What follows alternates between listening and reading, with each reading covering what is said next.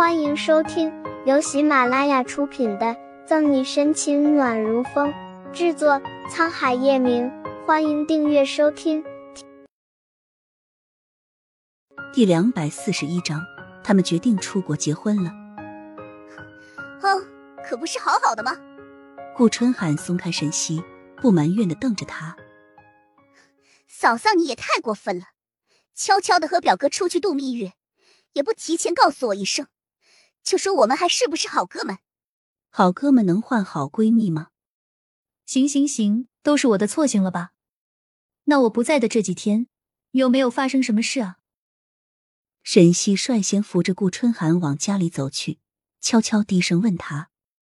顾春寒撇撇嘴：“嫂嫂，你失踪的第二天，警局就出了一宗杀人毁尸案，不过昨天已经破案了，凶手是个顺风车司机。”其他的呢？沈西继续问：“有案子是必不可免的，不然警局那么多人，岂不是要闲死？”歪着头想了想，顾春寒打了一个响指：“对了，这两天下城的娱乐头条、财经新闻、商务报都可火了，该不会又是某个大腕明星传绯闻了？”没有打听到自己要的消息，沈西有点心不在焉。这次可不是什么大腕明星。顾春寒两眼放光，满脸八卦。嫂嫂，你还记不记得那天你在我们学校救下的孟尔迪，还有她的男朋友轩辕信？嗯，记得啊。他们怎么了？边收拾东西的沈西点点头。该不会孟尔迪那个异域小王子又要跳楼了？这个可能性不是不存在。虽然他对同性恋没有歧视感，但不代表其他人没有。恋情曝光，轩辕信和孟尔迪面临的不只是家族的压力，还有来自外界的关注。尤其是二人的身份本就不一般。不是跳楼，是他们决定出国结婚了。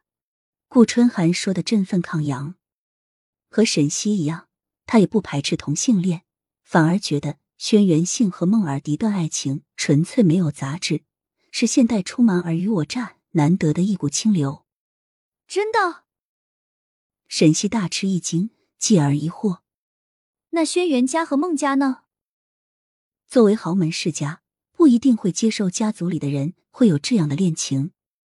叹气一声，顾春寒坐在床上，撑着下巴：“ 轩辕家和孟家都是下城有声望的家族。”怎么可能同意轩辕信和孟尔迪在一起？所以前两天就开了新闻发布会，声明已经把他们二人都逐出家，断绝关系。意料之中的结果，沈西倒也能预测到会是这样。不过，轩辕信和孟尔迪都是人中龙凤，不会脱离家族就不能生存。相反，没有桎梏禁锢的他们，会生活的更加幸福。想起那天天台上紧紧拥抱在一起的两个人，沈西满是祝福。那他们什么时候出国呢？九月二十五号，好像就是明天早上的飞机。顾春寒歪着头想了想，明天我们去送送他们。沈西暗叹：所有的爱情都应该被祝福，不能因为性别就被歧视。曝光之后。还被家族断绝关系赶出来，轩辕信和孟尔迪一定承受了外界的舆论风波，而这个时候他们都还决定在一起出国结婚，就可以看出情之深爱之切。现在这个时候，不是声讨轩辕信和孟尔迪，就是怕沾惹上关系，唯恐避之不及，又怎么会有人去机场送他们？而他也算是这段恋情的见证人吧。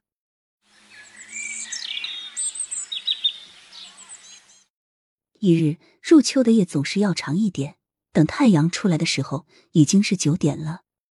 沈西起床才发现叶晨玉已经去公司了，一个星期不在，叶是这么大的一个公司，每天上亿的交易，没有一大堆事等着办才怪。